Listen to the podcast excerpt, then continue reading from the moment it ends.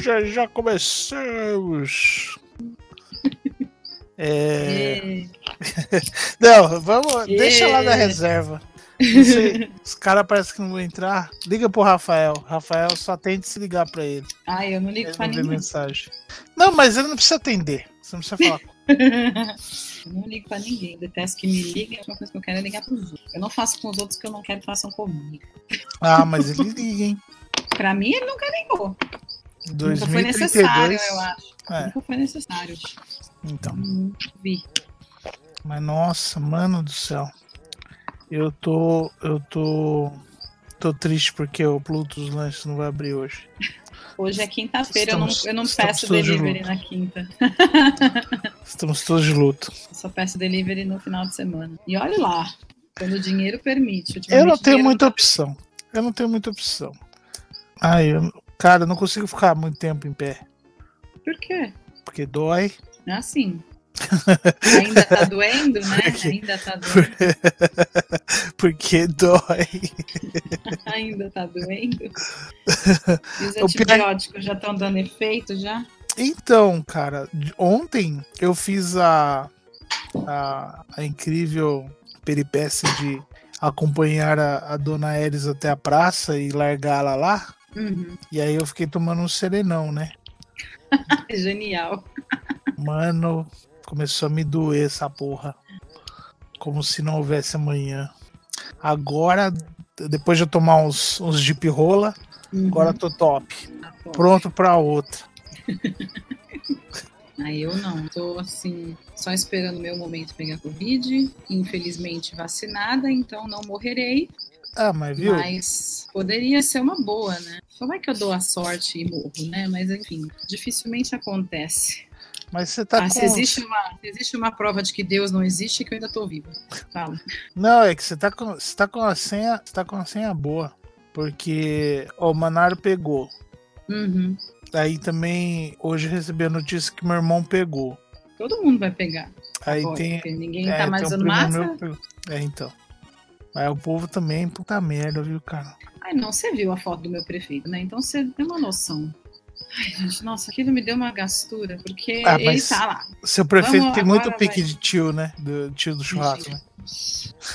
Ele é muito tio do churrasco. Deus, aquela coisa que eu fico, céu, ele não vai ser meu chefe, assim, né? Esse ano não vai ser meu chefe. Ai, não sei se eu queria também. Pelo dinheiro, talvez. Droga, por que, que esse raio desse cano começa a vazar quando eu tenho coisa pra fazer? Peraí, deixa eu fechar lá. Que saco. Peraí. Ai, caceta. Esperando o, o porvo decidir. Deixa eu mandar um salve pro Slot. Uma bosta ficar trocando bomba de caixa d'água. Bomba não, boia de caixa d'água. Ai, eu quero trocar boia da caixa d'água. Que inferno. Tem que subir na caixa d'água. Eu não vou nem falar nada, porque a revolta é tão Ah, honesta que eu vou apanhar. saco. Meu Deus do céu. Precisava essa porcaria dessa boia tá funcionando. Do nada essa boia não funciona. E é assim, né? Eu, eu ia desligar ele agora há pouco, né? Fechar o registro lá, e aí não tava vazando ainda. Assim, tá, então não sei se vai demorar pra encher. Mas basta começar a fazer alguma coisa. Começa a pingar. Ô, inferno. Raiva. Tá ligando pro Rafael aí? Tá. Sabia.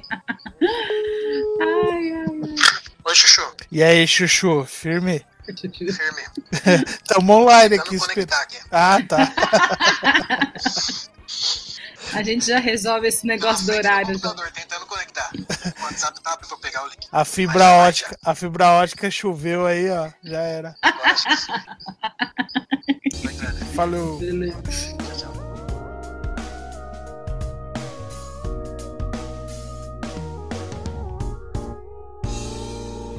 Gostei de vocês, vocês ficam zoando pra caralho, pô. Entrei no grupo bom, fica só zoando, com respeito, pô. Valeu, galera. Começar? Vamos começar? Bora!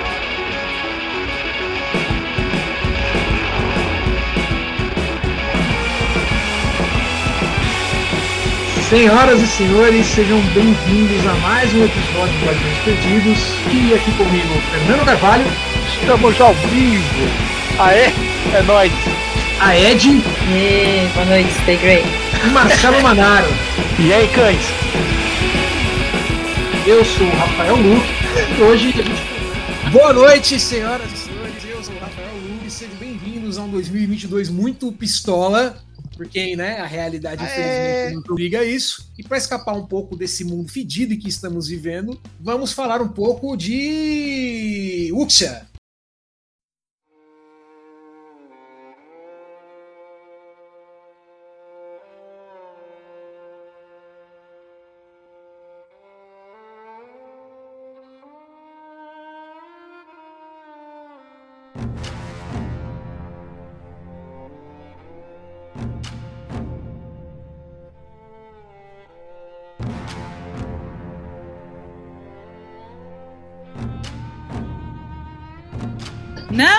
Não! Artes Não marciais? vamos falar de Uxia, Não? porque o não? herói não é Uxia. O, herói o não, herói é não Uxia. é? Por que o Não. herói não é Uxa? Ah, a primeira polêmica.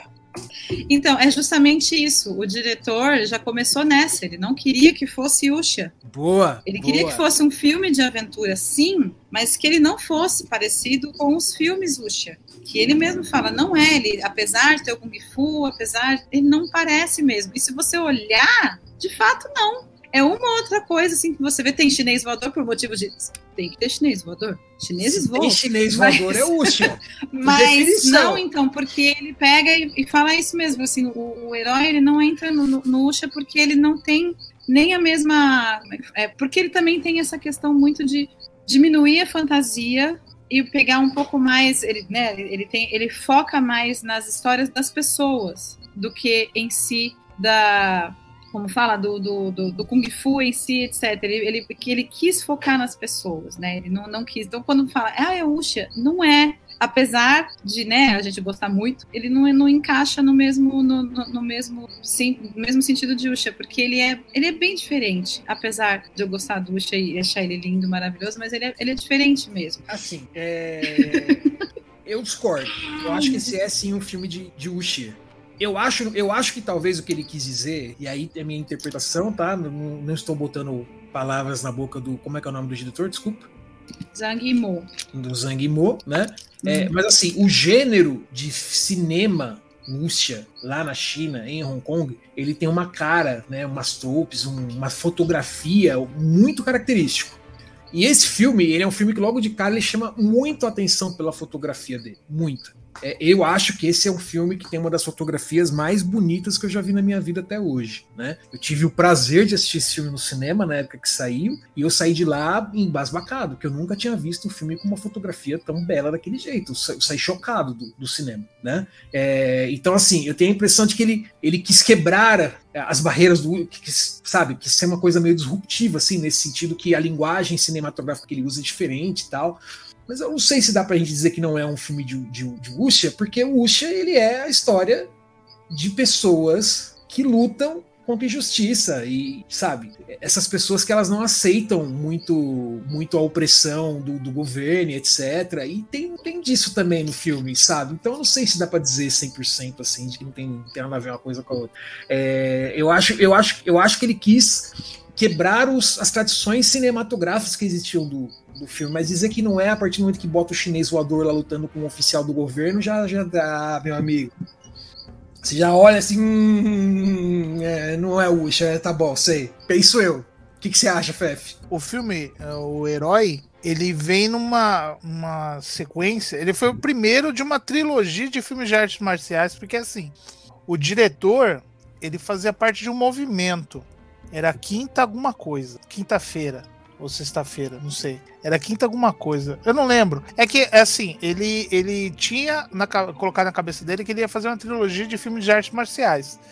Tanto é que ele fez é, o Herói, Aí na sequência veio ah, o Clã das Da- Adagas Voadoras. Foi dois anos depois, se eu não me engano. E depois foi não sei o que Dourado, a Maldição. Maldição Ah, eu- da Flor Dourada. Maldição da Flor Dourada. Isso mesmo. E, e, tipo assim, eu, eu, eu vejo neles que eu gosto muito do herói, gosto muito. Apesar que eu gosto muito mais da, da, da temática do tema, porque eu, eu percebo que ele, ele trabalha três temas bem distintos, assim, nesses filmes, né? Eu até ia pegar o livro do, do Sun Tzu pra estudar um pouco, pra falar desse filme, porque eu gosto muito desse filme. Eu gosto muito mais do tema do segundo, do Clã das Adagas Voadoras. Eu acho que ele quis desvincular Porque ele é, ele é um filme sobre o nascer de uma nação, ponto. Mas só que ele, ele trabalha a questão do indivíduo nisso. Porque normalmente a gente vê assim, todo filme que trata do, do nascimento do que seria essa nação chinesa e tal, é sempre batalha de exército, aquela coisa dos, dos generais, a luta dos generais. Não tem uma ação de um indivíduo. Aqui é pautada sempre na ação do indivíduo. Tanto que o, o título do filme Herói, ele, ele pontua essa questão do, da influência do indivíduo no encaminhamento, né? Da, da, dessa história, da criação dessa nação. Fale, Ed, você ia falar alguma. Não. São sempre grandes é, impérios lutando pelo império em si, né? São sempre grandes imperadores, grandes reis lutando, lutando para a formação de um império.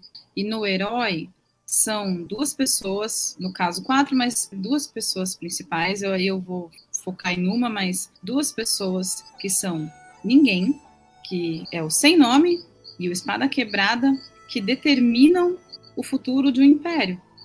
No final, por exemplo, a gente não sabe se a Terra foi unida por esse imperador que sobreviveu. Não diz quem ganhou.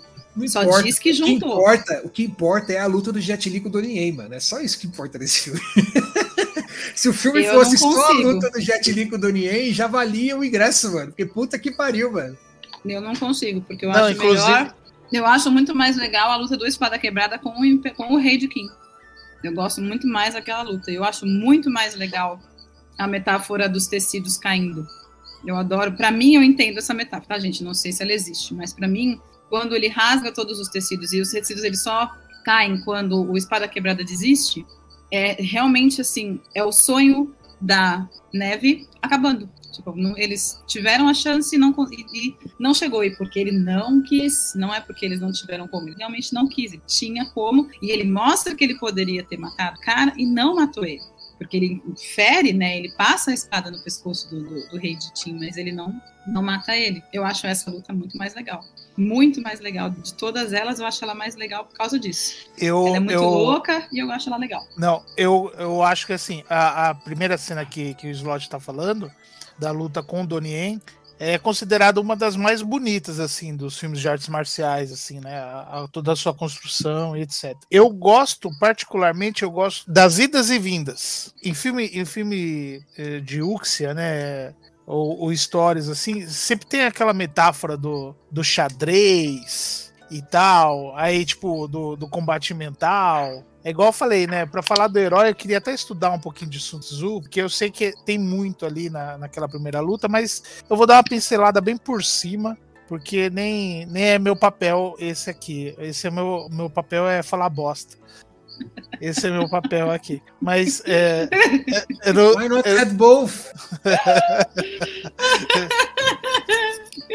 Isso não é a marca da Guardiões Perdidos? Aí te mistura cultura com groselha? É, tá tudo certo, mano. Exato. Aí, eu Não, mas- criei o slogan, né? pode botar no site aí.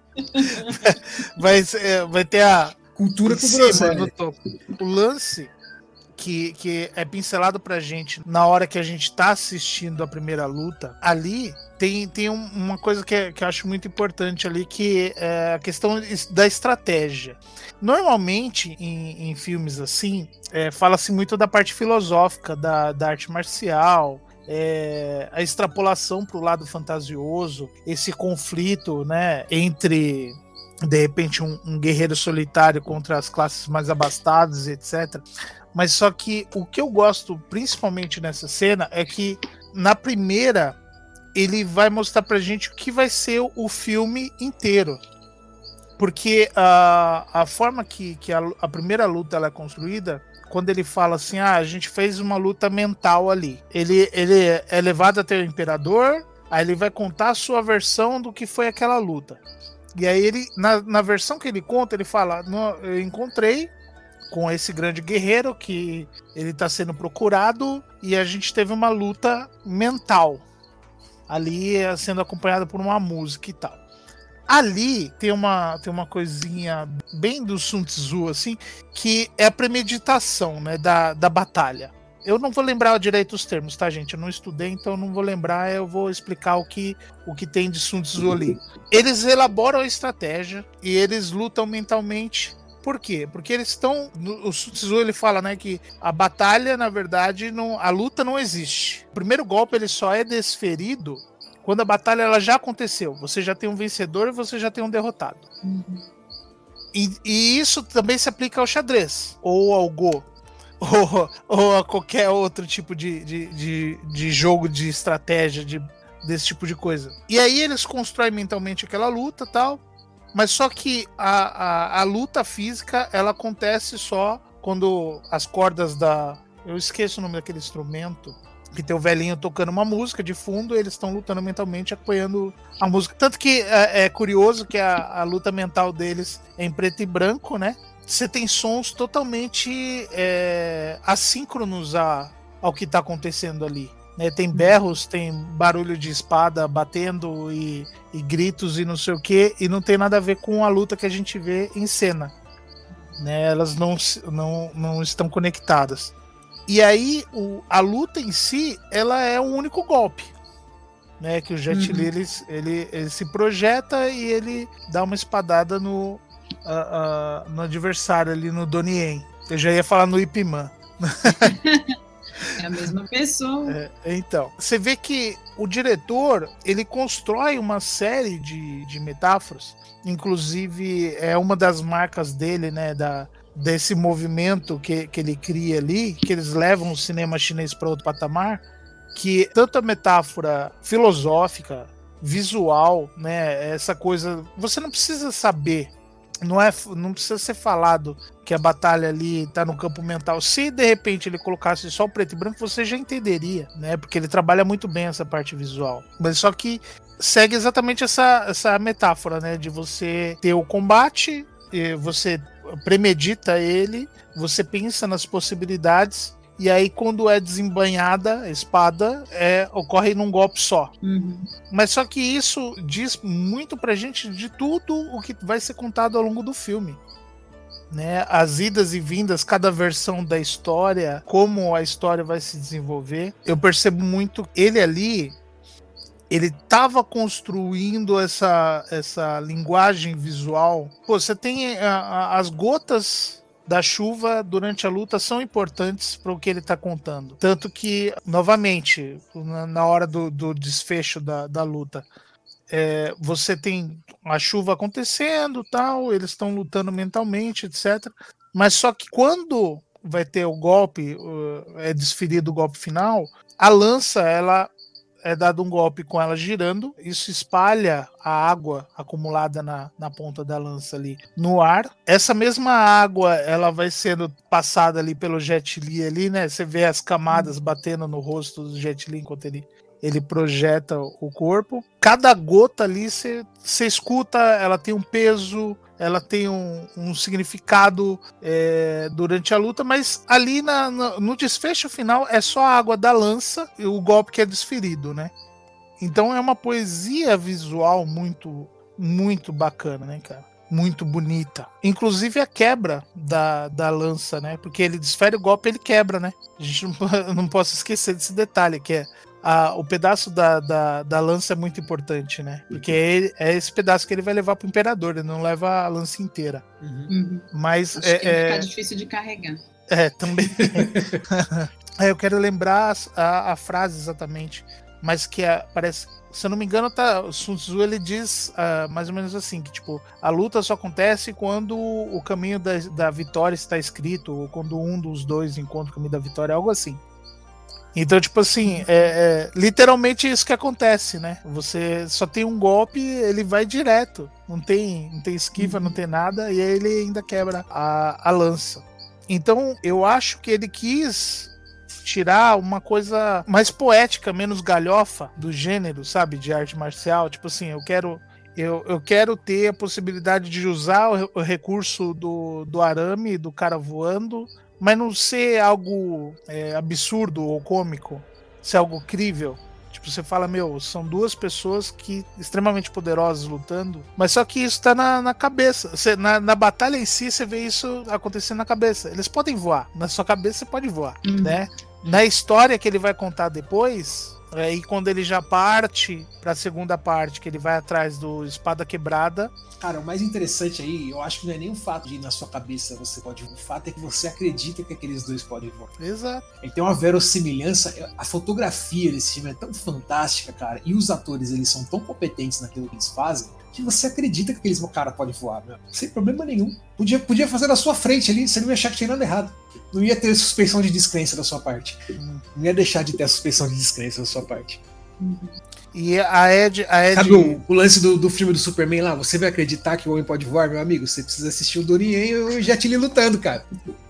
Aí Você sim acredita- você vai acreditar que o homem de Você verdade acredita pode fácil. lutar. Você acredita fácil que o homem pode voar. Não, até a Ed, você pode me ajudar melhor com relação a isso, sobre a questão do significado das cores.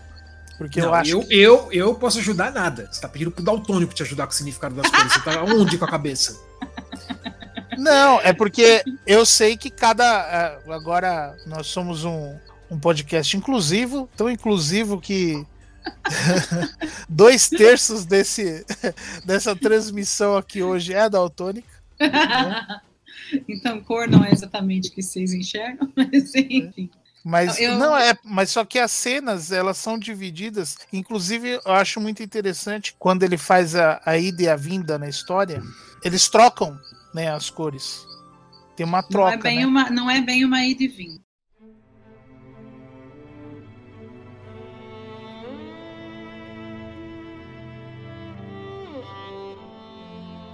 Existe a mentira, existe a ideia do imperador, existe a. Como fala? Existe a mentira, existe a ideia do imperador, existe a história do espada quebrada e existe a verdade. Então, a primeira parte contada é a mentira, porque ele precisa chegar na mentira. Que então eles usam a cor vermelha por ser uma cor mais associada a paixões, etc. E como eles iam construir a história de que a Neve e o Espada Quebrada tinham um relacionamento e houve uma traição nesse relacionamento e aí eles ficaram, né? Tipo, ela tem ciúme dele, ele tem muito ciúme dela e por isso não fala com ela com isso a cor vermelha é usada porque ele vai ele vai vai vai estar tudo muito à flor da pele né? Todos os sentimentos deles vão estar à flor da pele. Então existe o ataque do exército à escola de caligrafia também a ideia do medo à flor da pele e da coragem à flor da pele é colocada lá pelo professor de caligrafia que briga com os alunos e fala o que vai sobrar da gente é a nossa caligrafia. Então ele se senta e começa a escrever no, no canteiro de areia e as flechas não acertam ele. Essa é a mágica, as flechas não acertam ele. Acertam alguns alunos, mas os alunos sobrevivem. E também porque a neve e o sem nome vão lá fora diminuir a quantidade de flechas atingindo a escola. E essa, esse ciúme, essa coisa muito à flor da pele deles, faz com que tanto o Espada Quebrar quanto a Neve tomem atitudes precipitadas e, como ela chega destruída no campo de batalha, para ele é fácil enfrentar ela, porque ela matou a Espada Quebrada e ele só mata ela e pega a espada e traz.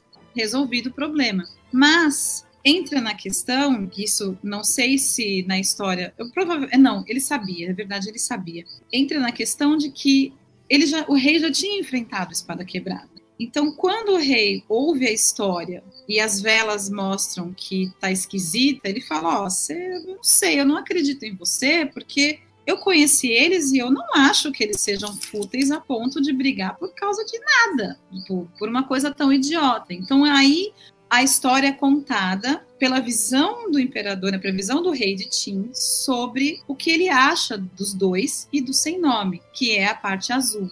Que na parte, no momento azul, é o momento mais, vamos dizer assim, fofo da história, que é porque fala que o amor entre a espada quebrada e a neve é tão forte, tão lindo que eles aceitam uns, né, eles, é, ela aceita se sacrificar em nome do espada quebrada para que ela possa, para que o sem nome possa realizar a vingança, que era a ideia deles. Então, a diferença na, na, cor azul é que enquanto eles são muito calmos e muito nobres, na cor vermelha eles são o oposto disso. E de verdade, tem toda uma situação acontecendo. Então, mesmo a cor azul ainda é uma idealização desses personagens. É o, o rei de Tim idealizando aqueles dois. E nisso o sem nome junto. quando ele comenta, ele fala: você tem esse golpe e eu acho que o que aconteceu foi isso. Você, é, você tem um golpe que você tinha que chegar a 10 passos de mim e por isso que você construiu toda essa história. Você, de fato, encontrou o céu, de fato, encontrou espada quebrada, né, e a neve, e alguma coisa aconteceu aí.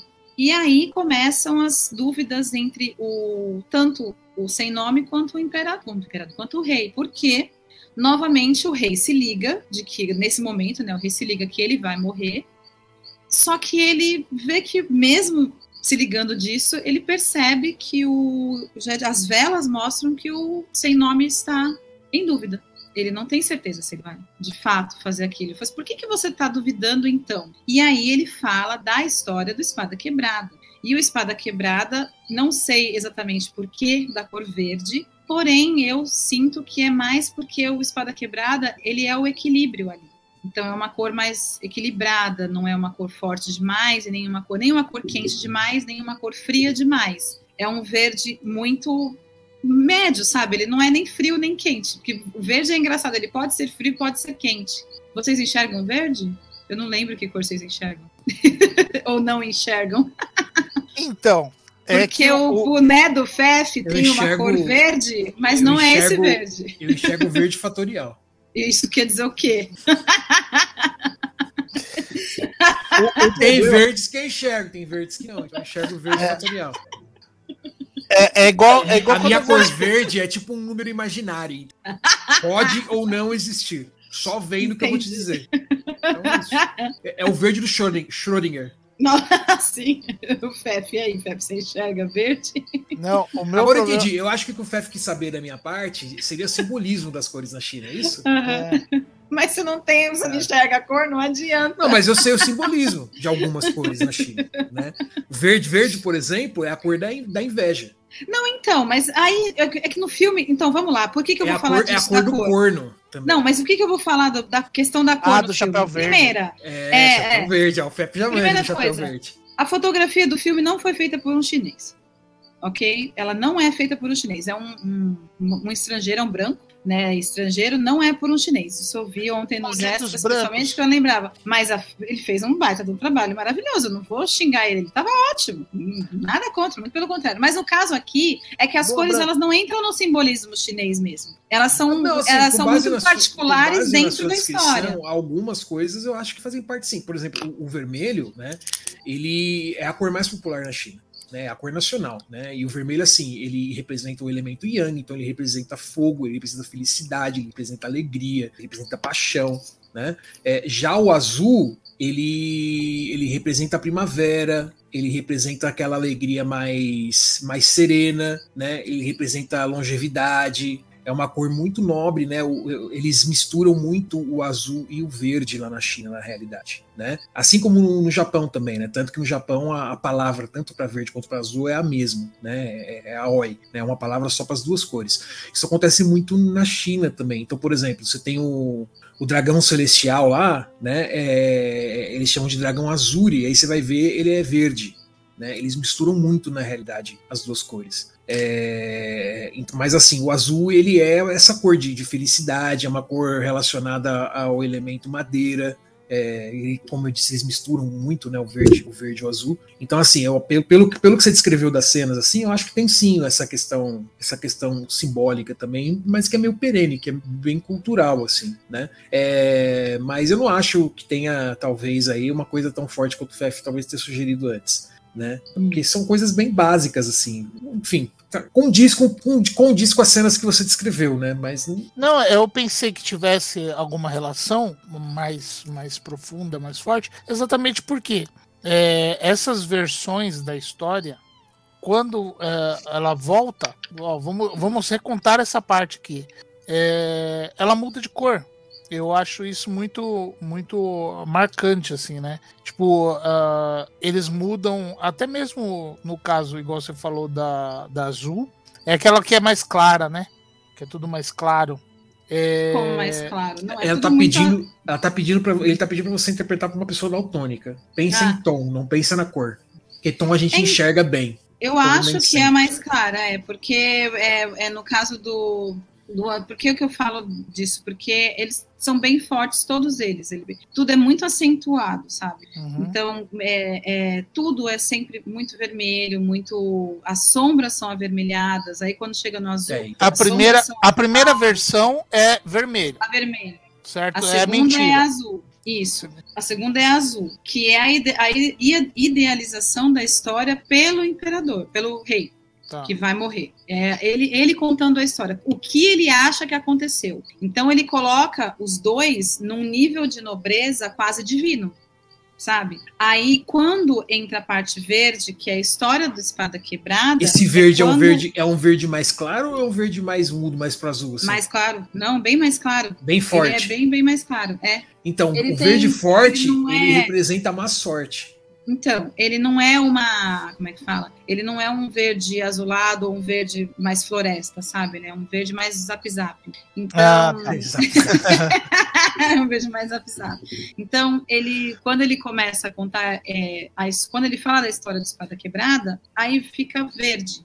Só que a história do Espada Quebrada, ela é verdade. Ela não é uma mentira. Não é uma história que não aconteceu, ou uma invenção, ou uma idealização. É a história do Espada Quebrada. Que quando, de quando o Espada, que é o Espada Quebrada que conta, inclusive, não é o Jet Li que conta essa parte. É o Espada Quebrada que fala de quando ele conheceu a neve e de quando ele começou, com através da caligrafia, a entender que essa história de matar o rei de Tim por causa do que ele fez a- a- ao, ao país Jiao, é, ele fala, não dá, não pode. Só que ele falou, eu não tenho como simplesmente falar para ela que a gente não pode, porque ela não vai parar. Então a gente vai até lá, só que eu não vou matar o cara. E ele realmente não faz isso, e nesse momento ela para de falar com ele.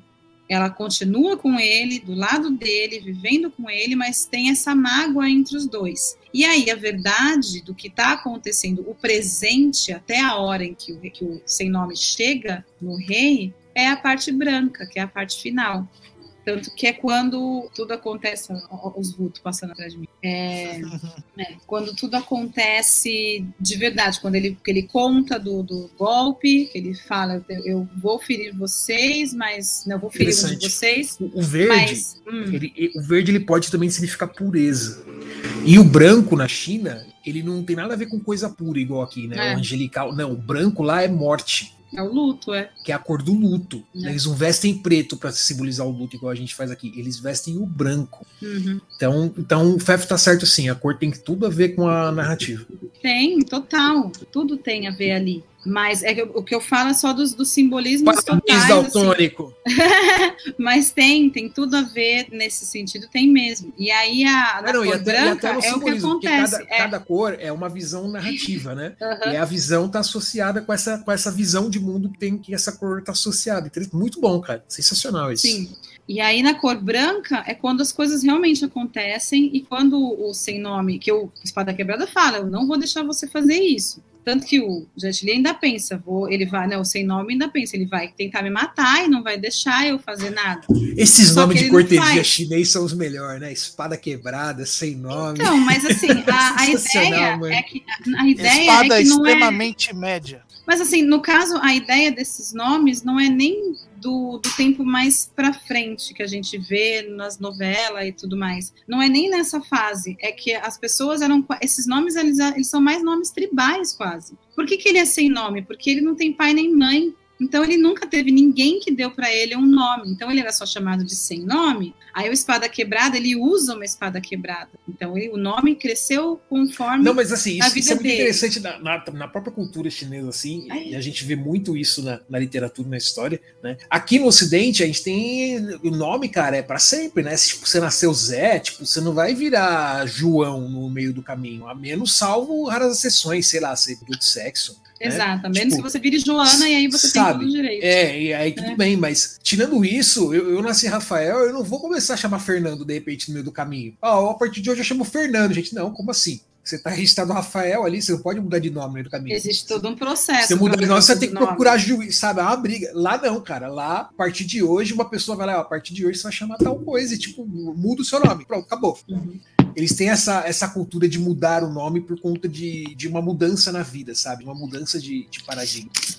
Bem Eu acho isso. muito, muito curioso. E são sempre esses nomes assim maravilhosos, né? Tipo, espada quebrada, sem nome.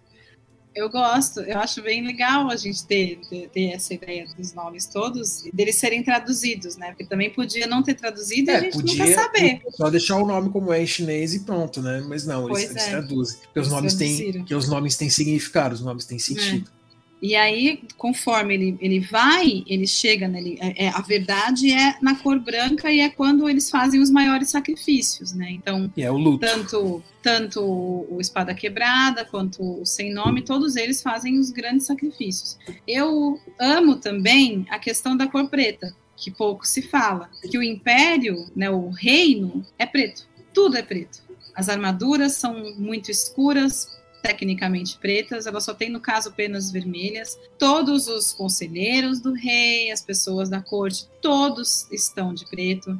Então é tudo, todo mundo ali, o rei está de armadura preta, tudo ali, é- o, o salão é preto, os móveis do salão são pretos, as velas, tudo, tudo é preto. Então também é interessante esse, essa, esse contraste nisso. Enquanto eles estão fazendo os maiores sacrifícios, eles estão todos de branco na escola, onde eles estão, é claro, é bege, marrom, né, é cor de, de árvore, né, madeira clara, e o império é preto, preto, escuro, opressor mesmo. O, o reino lá, ele é bem opressor.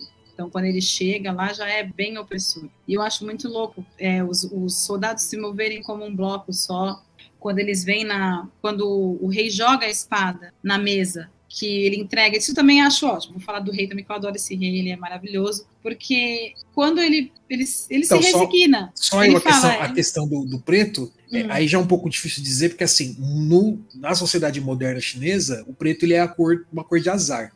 Hum, né? Que você não usa o preto numa ocasião auspiciosa. Você não usa o preto para ir num casamento, você não usa o preto para ir num velório, por exemplo. Chegar de preto no velório é de muito mau gosto, hum, né? Porque você está desejando o azar para a pessoa que está indo para outro mundo. Uhum. Pode, né? Só que na antiguidade, o preto, ele era uma cor positiva, porque ele era uma cor nobre. Ele era considerado tipo o Mas rei das é. cores. Tipo, ele era uma E cor muito importante. ele, Tanto que era assim, difícil de ter, né? Sabe, sabe fazer. no, sabe o no karatê, por exemplo, que você tem as faixas, tipo faixa branca e tal, e vai ter na, Uhum. e tipo preto é a, é a maior. Isso vem da China antiga, né? Eles tinham uns rankings lá assim, e tipo tinha o ouro e aí tinha o ouro preto, que era melhor que o ouro, Uhum. sabe? Era tipo um ranking assim, é- é- era uma cor muito importante. Então aí fica difícil de dizer. Ou talvez ele tenha utilizado justamente com esses dois sentidos, né? Eu acho que o sentido é esse mesmo, de que o, o rei é preto porque é rei. O rei Entendeu? é preto porque preto é top. É, não é exatamente esse, mas tudo bem. É, mas porque ele é, ele é o rei, né? Então ele é o, o dono da porra toda e tudo mais. Só que nesse, eu vejo nesse caso a questão opressora mesmo também, porque é muita gente protegendo ele por causa dessa paranoia de que ele vai ser morto por um dos três e tudo mais. Então ele, o salão dele é vazio. Ele fala: meu salão é vazio, ninguém chega perto de mim sem passos que chegue por causa disso, né? Porque ele tem medo. Então é, é opressor ali. Aquele reino ele tem, ele está sob uma opressão grande, mas ele não é uma pessoa ruim. Eu acho isso ótimo porque a conversa que ele tem com o rei mostra que ele não é uma pessoa ruim. Ele só acha que ele tem que juntar todo mundo porque é isso que os imperadores fazem. Querem reinos maiores e é isso aí. Então eu gosto muito dele. Quando ele vê que ele vai morrer, ele se resigna. Ele não tem problema nenhum nisso. E ele entrega a espada de bom grado. Ele fala: Como é tá? Como é que você vai fazer para me matar? Não tem nada aqui. Ele vai, vou pegar a tua espada. Ele, aí ele olha assim, dá um sorriso e joga a espada. Fala: Beleza, faça o que você tem que fazer. Então eu acho muito excelente esse rei também. Quando ele descreve o ideograma atrás dele, né? O, a vigésima segunda. É, Não, eu nunca vigésima. lembro o número. É a Vigésima, vigésima a vigésima maneira de fazer o ideograma de espada. Ele descreve todo aquele ideograma. Ele entende que o Eu espada acho muito quebrada- engraçado. Acho muito É igual engraçado ele. que ele fala, ele fala exatamente sobre isso, né? Ele É? fala, no- ah, Ai, tem 19 É, eu- jeitos de falar a 19 mesma coisa. pra, pra escrever e tal. É por isso que eu tenho que unificar a porra toda. Pra Você ter uma língua só. essa porra aí, caralho. As pessoas não se entendem. Tem Como é que a gente uma, quer? porra. Então isso é muito curioso, né? Que ele realmente ele coloca dessa forma. Meu, eu quero juntar todo mundo porque ninguém tá se entendendo. Mas sob a minha ótica vai dar tudo certo. Isso é um pensamento incorreto? É, claro que é. Mas ainda assim não se pode dizer que ele, né? Tipo, na cabeça dele funciona. E é bem essa, essa graça do final de não, de não dizer quem foi que uniu a Terra, porque não diz que foi ele que uniu a Terra, é, é, é bom essa brincadeira. Você não sabe quem uniu. Só sabe que uniu. Uma hora aconteceu. Quem foi? Não sei quem foi. Mas ele realmente, ele, eu, eu acho esse, esse final. É engraçado, porque quando eu assisto, eu gosto de pular a parte vermelha. Eu assisto, mas eu gosto de pular porque eu acho a parte mais, justamente a parte menos relevante de toda aquela história. Porque ela não reflete os personagens em nada. Então eu nem gosto dessa parte. Assim, ah, essa parte é chata, eu fico no celular. Eu, eu já vi, bom, vamos combinar que eu já vi tantas vezes que quando começa a trilha sonora, eu sei até a hora que bate o tambor. Tipo, não preciso, não preciso nem ver. A Erin fica olhando assim, começa bate, eu tô bate lá. o tambor, eu quero É. tirar. Ah, não fala assim, esse moço Já- morreu. já eu fiquei bem triste. Esse moço Quem? morreu de Covid esse ano. O moço do Carrapicho, ele morreu esse ano de Covid. Fiquei bem triste. Tá? Eu gosto desse moço, ele era muito importante no Amazonas, eu acho bem legal isso. As coisas das culturas brasileiras que eu gosto. E eu já vi. Bom, eu também tenho que falar da trilha sonora, tá, gente? Que trilha maravilhosa, pelo amor de Então, Deus. fa- vamos falar, por favor, da trilha sonora. Gente, meu Deus, essa trilha, ela tem. Eu gosto muito que ela é basicamente é, corda, né? Violoncelo, viol- é, vi- violino, é, tambor japonês, e é japonês o tambor, né? É bem. A ideia do compositor era é, tambor japonês mesmo, e vozes. Vozes, vozes corais, aqueles coral bem chinês mesmo, bem bonito, vozes graves o tempo inteiro. E ela reflete muito ela- eu, eu me sinto, quando eu ouço essa trilha sonora, eu sinto que eu tô em realmente outro mundo, literalmente, porque é muito bonita essa trilha sonora, muito mesmo. Ela não tem aquele jeito, aqueles instrumentos você- chineses você- que a gente você- sempre ouve. Posso ser um pentelho aqui? Acabei de entrar no MDB e aí tem aquela nuvem de tags assim, tipo, o que, que é o gênero do filme, sabe? Aí, tipo, Hum. E botar primeiro, primeiro, Ancient China, o segundo, Usha. No IMDB tá mesmo. Só que não adianta, eu sempre vou ouvir o que o diretor fala, e se ele Sim, falou, sim, tá falado. Sim, sim. Ele que manda. O filme é dele. Se ele quiser falar que é comédia, ele pode. não tem nada com isso. O filme é dele, foi ele, que manda. Então, a trilha. é, Vocês estão me ouvindo? Minha imagem parou. Tá, Estamos beleza. ouvindo. Porque aqui vocês sabem, né? É, Ah, parou de chover, viu, Fefe? Não deu mais relâmpago.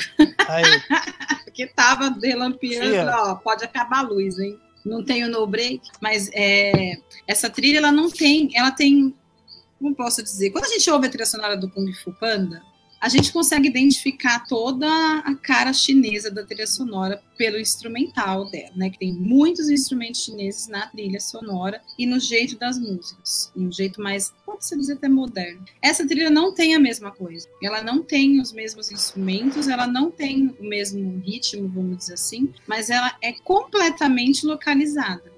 Eu consigo, eu ouço ela, eu sei onde eu, eu tô. Eu não estou no Ocidente. Eu sei que eu não estou no Ocidente. E ela não é muito, muito rica de instrumentação mesmo. Ela é muito simples e muito forte. Tanto que eu tenho ela há muitos anos, eu ouço, tenho músicas dela no celular que direto eu ouço. Acho ela muito maravilhosa, muito bonita, muito boa, muito tocante, é emocionante essa trilha sonora. Então ouçam, gente, procurem, porque é linda. Se você nunca pe- parou para prestar atenção, preste atenção, que não tem como. Eu no cinema já tava doida quando começou a tá o letreirinho assim, começa a tocar música, eu, meu Deus, preciso pegar isso quando eu chegar na minha casa, porque isso é muito lindo. É uma coisa que eu falei pro Fef que eu não tinha me ligado é que esse filme tá fazendo 20 anos esse ano. Ele Verdade. não foi Ele é lançado 2002. no Ocidente em 2002, mas ele está fazendo 20 anos esse ano. Ele foi lançado em 2002 na China. Então é bem providencial falar dele agora. Então eu acho que eu, para mim a cena mais linda sempre vai ser, sempre, sempre vai ser a silhueta sem flechas no portão. Eu vou chorar. porque eu acho muito foda aquela silhueta, eu acho incrível, porque todo mundo sabe o que vai acontecer, mas ele não precisa mostrar o que vai acontecer. E você vê só a silhueta dele no portão sem as flechas, e você sabe o que aconteceu. Eu acho muito foda esse, essa poesia, esse detalhe desse tamanho. E você já sabe que, né, querendo ou não, só mesmo o céu sobrevive nessa história, porque ele é o único que foi só ferido e não ele não Uhum. dá cabo da própria vida, né? No caso da Neve e do Espada Quebrada, né? Ela tecnicamente, né, mata a espada quebrada e ele, ele não reage, né, ele jamais reagiria com ela. Então é, também é muito bonito, eu acho muito. E tem o Espada Quebrada. Gente, Espada Quebrada é meu amor desde essa época. Eu gosto muito desse moço. Foi a melhor coisa do Shang-Chi. É. Não vejo a hora não- de ver o, de ver o filme sabe, dele é o- agora com Ang Bo. É o pai do Shang-Chi. É o pai do Vou fazer um Shang-Chi. comentário aqui. A trilha sonora é do, do Tanduan. Tandum, Tandum. Tandum. Isso, Tandum. Tandum. Isso. É, ele é um, um- um musicista especializado em música clássica e em música tradicional chinesa. Ele tem inúmeros concertos escritos e várias óperas. Uhum. Tem até uma ópera, escreveu até uma ópera sobre o Marco Polo. É, trilha sonora, ele não tem muitos trabalhos para o cinema, porém, os que ele tem são, são fortes, né? Ele não só ele Uhum. fez a trilha sonora do Herói, como ele também fez a, a trilha sonora do Tigre e o Dragão. Mas a maior parte do trabalho dele é, é, é especializado em música clássica tradicional mesmo. Uhum. E música chinesa também, né? Uhum. O que eu gosto Bom. muito ah, nessa, nessa nova leva de filmes chineses ali que esse movimento começou, cara, é, é, é uma coisa que você vê nos filmes dos anos 70 Hum. e é retomado que eles trabalham muito os silêncios. Eu acho isso muito foda. Porque assim, tipo, ah, no, nos Intocáveis, tipo, você escuta o barulho, o som das cordas e tal, e tipo, tem uns, uns segundos de silêncio antes de você escutar a próxima nota. Uhum. E, tipo, você vê que é, é, isso começou com esses filmes. Porque, tipo, os filmes ali da década de 90, os da década de 80, tinha muito aquela marcação ocidental de, tipo assim, aqui é uma cena de ação, então tenho que ter uma música mais frenética. Aqui eu tenho uma cena mais contemplativa, então eu tenho que ter uma música contemplativa. Você não tem essas pausas, né? Porque o, o silêncio é música né? O silêncio é música. E quando bem utilizado, às vezes tem uma carga dramática muito maior do que você colocar, de repente, uma música triste ou ah, uma música frenética, né? A, a- o que eu tava falando da, da primeira cena, do, do primeiro combate. Cara, o fato de estar desincronizado o áudio e etc, e de que tem gritos e que você você se localiza muito mais na questão da, da batalha mental do que se fosse, né?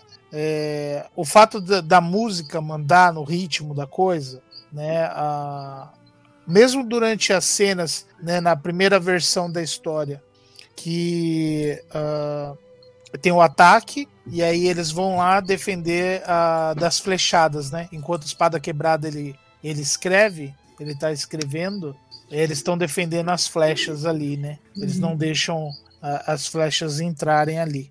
É, Você pode notar que os sons dos tambores eles são muito bem cadenciados com relação às flechas e tem os momentos de, de pausa, de silêncio bem marcados, né? E tudo corrobora nisso que eu tava falando da, da questão da poesia visual. Você falou do, do final, mas você vê isso durante o filme inteiro, né? A- a- até a, na luta entre a, a neve e como é que chama a guria criada do. Ai, não, aí já não é no final, é depois da, da, da cena vermelha, é a lua. Então, A neve é a lua. né, a neve e a lua lutam, Uhum. né? E aí, tipo, a neve não quer lutar com ela tal. Aí você tem, um, você tem um- uma música ali, etc. Quando a, a neve ela fala, então você. Tipo, eu não lembro exatamente a fala, desculpa. Uhum. É, você quer encontrar a morte, algo assim, né? Uhum. Eu vou, vou te ajudar, parará pipi papá. Uhum. É, o ritmo da música muda. E ali tem um trabalho que eu, que eu, que eu acho que, que é interessante, que você tem uma troca de cor ali, né? Uhum. Na luta Sim. delas. Uhum. Elas deixam de É. estar, as folhas deixam de estar amarelas para ficar vermelhas também. E, e você vê muito paralelo entre o, o, o áudio, entre o som, a música e o visual, né? Sempre Uhum. casando os dois. Fale, Slot. Não, eu acho que é isso, então, né? De 0 de zero a 10 espada quebrada, espadas quebradas, que notas que você dá pra esse filme, Fife? Eu. Porra. Não, eu acho que assim. É um filme. Ele tá entre os dos meus favoritos, cara. Assim, da, principalmente do gênero. Do gênero, sem dúvida, mas assim, dos filmes, assim, em geral, eu gosto muito dele. Assim. Eu, aqueles assim, né? Vou dar nove, odiei. Essa é muito da MDM. A gente odiou. Nove. Odiei, nota nove. É, Ai, porque Deus. eu acho que, que depois ele, enquanto diretor, ele vai crescendo mais. Para a história que foi contada, é 11. E aí a forma que ele contou. Uhum. Mas assim, se você pegar a obra dele como um todo, eu acho que ele, ele amadurece muito posteriormente, né, cara? Mas com certeza é uma, uma nota 9 aí, bem, bem dada para mostrar o quanto eu odiei essa obra. E você, Ed? Eu, nossa, eu acho que eu dou uns 50.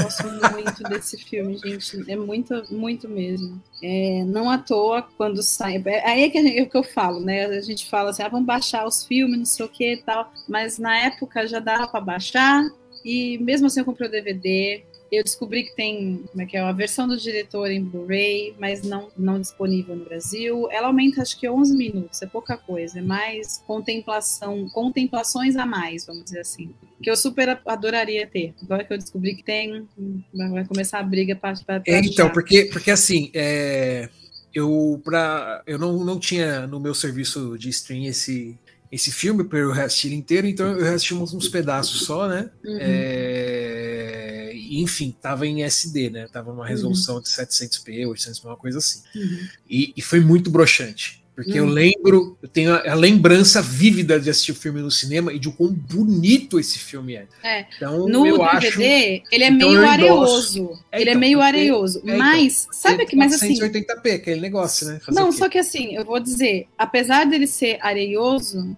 eu acho que fica tão legal na estética dele essa, essa, areia, essa areiosidade, sabe? Porque é, reflete Então, uma mas- época mesmo. mas eu muito acho- disso. Eu acho que assim, assistir esse filme no Blu-ray, assim, numa boa TV, com a sala escura, deve dar uma diferença boa, viu? Esse eu acho que é um que, que compensaria realmente comprar o, o Blu-ray, porque o filme É, é, então, é muito bonito, cara. Você é muito bonito. eu não sei nem se ainda tem isso para vender ainda, se ainda está disponível em algum lugar, se alguém ainda vende, que eu não busquei, como eu tenho o DVD, eu nunca busquei mais, porque eu, eu acho assim, e para mim a areiosidade que ele tem é muito mais na parte do rei, na parte preta, no resto não tem tanta areiosidade, eu achei areioso, sabe? Não, não, não grita tanto. Eu gosto desse jeito, né? E quando eu fui ver o Hobbit 4K, eu fiquei assim, tipo, não, não serve pra isso. Ó, 160 reais aí na, na loja, na loja do, do capeta do capitalismo aí. Aham. Ah, pelo menos ainda tem, porque não- eu não sei, né? Eu, de Puta, fato, eu tinha esquecido disso, mano. lembro. O que que foi? Quentin Tarantino Presents. Sim, isso é um Vocês fato. lembram disso? Sim, porque foi ele Lembra que disso, mandou Tef? a Miramax postar essa bosta, de, viu, de botar esse filme no cinema. Você lembra disso? Não, agora pra mim é Esses, novidade. esses filmes aí, eles saíram no Ocidente porque o Quentin Tarantino bateu o, o pau na mesa e brigou com a Miramax É. para fazer esses filmes, cara. Exatamente. Por isso que ele demorou dois anos para passar no Ocidente, porque Fez isso com o Herói, ele fez isso, se não me engano, com Canos Adagas Voadoras também, não foi? Não sei, aí eu já não sei, porque o Cão das Adagas, das Adagas Voadoras saiu em 2004 na, na China, não sei quando saiu aqui, agora boa pergunta, pra lembrar, difícil. Mas sim, ele trouxe porque não, ele não, não ia sair pra cá, ele não veio. Agora, Gostou o que tanto o, do o filme que ele brigou para trazer. Muito É. bom, cara. o que o Zhang Mo tem feito é ter colo tá colocando atores ocidentais nos filmes dele. Ele fez isso no Flores do Oriente, que ele coloca o Christian Bale. É, o filme é predominantemente chinês. No caso do Flores do Oriente, mais ainda do que o, do que o Grande Muralha. Aliás, o Grande Muralha, para mim, é muito mais Wuxia do que o Herói. Porque ele é total fantasia, assim. Cara, é- até agora eu não assisti. Chinês. Ai, eu, eu adoro.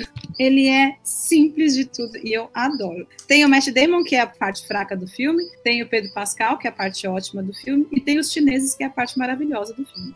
Então, assim, eu gosto de tudo. Eu gosto muito, eu adoro a cena no Grande Muralha, em que o Matt Damon e o Pedro Pascal estão maravilhados com o exército. Eu acho demais. Tipo assim, é isso mesmo. É isso mesmo que eu quero. Eu quero ocidental falando, olha que incrível isso, eu quero isso, eu, é isso que eu quero. E tem o William Dafoe também, não posso esquecer, tem o William Dafoe.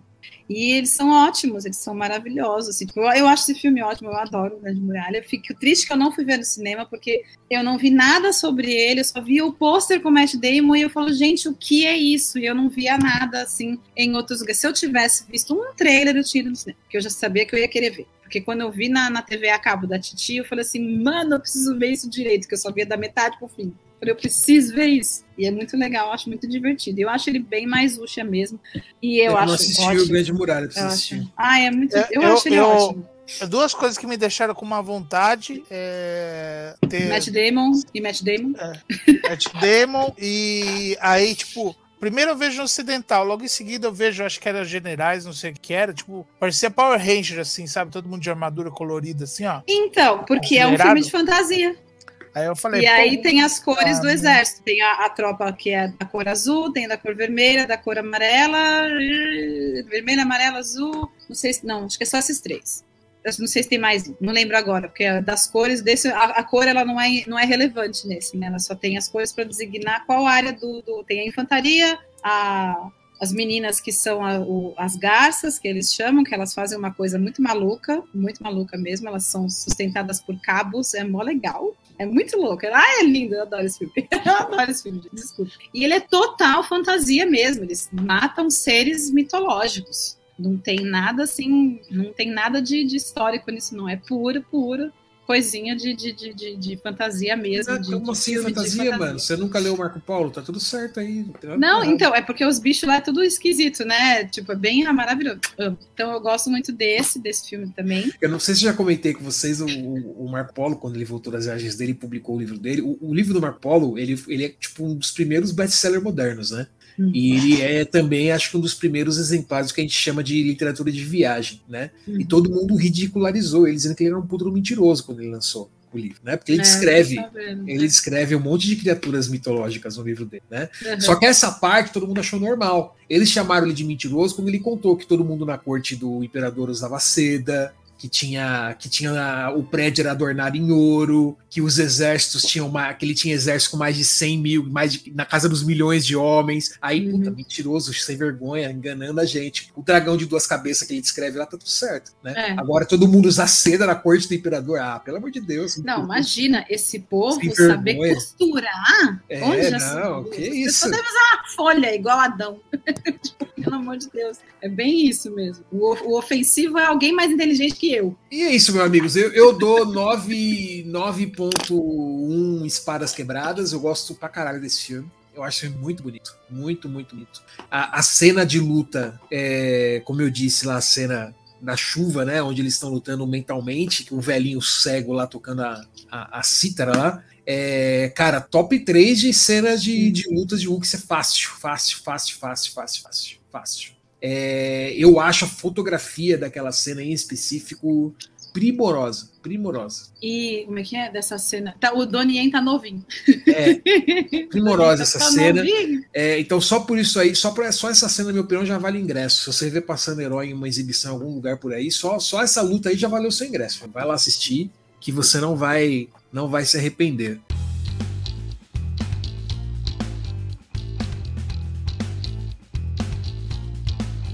E é isso. 20 anos de herói. Esse é o nosso terceiro programa de temática chinesa, gente. Acho que sim. É, que a gente teve um episódio sobre o, Wuxia, né, Fef? Que é o episódio número 10. 10. Isso. Teve o episódio número 10 sobre o, o gênero literário de ficção Wuxia. Depois a gente teve o nosso incrível episódio sobre os intocáveis, Tintin Lin. né? O, o Lanzancast, como o Fef diz. Dessa né? vez não fui eu que mencionei, foi o Fef. Né? É o bingo, faz eu. parte do bingo, né? Mencionar o Lanzan faz parte do bingo. Exato. É, Agora eu quero saber se a próxima Olimpíada também vai ser dirigida pelo Zhang Yimou. A abertura. é, porque ela que foi. foi o episódio número 36, e agora a gente tem o episódio sobre o Usha, que supostamente não é o Usha, É. que é o herói. né? E é isso, né? O Guardiões Perdidos é essa, essa coisa linda, maravilhosa aí, onde a gente é, fala de cultura pop, mas tem que ser de tudo quanto é canto, tá, gente? Não pode ser só lá da terra do tio Sam, não. A gente gosta de misturar, né? E a gente precisa fazer uma cultura pop africana aí, hein, Fef? Trarei. Por favor, marca pra nós aí. Já vou colocar no, no nosso bagulho aqui. Já coloca na pauta aí. E é isso, gente. Muito obrigado por estarem conosco mais um ano. Estamos começando aí a segunda temporada do Guardiões Perdidos, né? Que venham aí mais 40 e poucos episódios esse ano também, ou mais até, né? É, enfim, que esse ano seja um ano de muitas mudanças. Né, mudanças para melhor, que as trevas aí elas abandonem esse nosso, esse nosso país, né? Para o pessoal parar de queimar árvore na Amazônia para sair essa nuvem negra que tem aqui em cima, né? Uhum. Para ver se a gente respira um pouco melhor, né? Estamos, estamos esperançosos, vamos começar o ano aí nessa vibe, aí. apesar de todo mundo tá morrendo de corona, né? A gente tem que, né? Aquele, aquele famoso nervoso, tudo pegando fogo em volta, e a gente tá tudo bem, tá tudo bem, it's É fine. esperança, esperança, não tô tendo It's muita, mas enfim. né? Tem que ter, mano, tem que ter esperança sim, Ai, não. esperança tô- de que o velho vai morrer. Eu vou votar no presidente Lucas ou não. É bem isso. Aliás, eu preciso tirar o título da filha, já paguei a multa. Aliás, da- o calça, da- da o- o, calça apertada, o calça apertada ontem já falou que vai privatizar o banco se ele for eleito, hein? Não, E a é que Petrobras. banco. Ah, não. Ah, o, ah, é, o Dória vai ser eleito sim. É, o, o, o calça apertada já falou, é, tá na pauta dele. Que Nossa. bom. É ótimo, né? Vamos privatizar o Banco Central também. Fazer todo sentido mesmo. O Ciro é parou de possível. rasgar dinheiro? Ah, o Ciro, o Ciro não sei O quanto Ciro é. vai pra Paris, gente. O O Ciro, cara, ele, ele tá tipo o o cara traído, assim, sabe? Que, tipo, Tá não se conforma que foi traído e que agora fica dando chilique o tempo inteiro. E, tipo, e quer mostrar pra todo mundo que tá bem sem o ex ou a ex, sabe? Mas que na verdade você percebe que tem um recalque É, né? foda, assim. Cara, O Ciro E- tá nessa, cara, infelizmente. e o pior, e o pior é que assim, é, ele tá nessa fase de, de rasgar dinheiro, chutar criança na rua, né?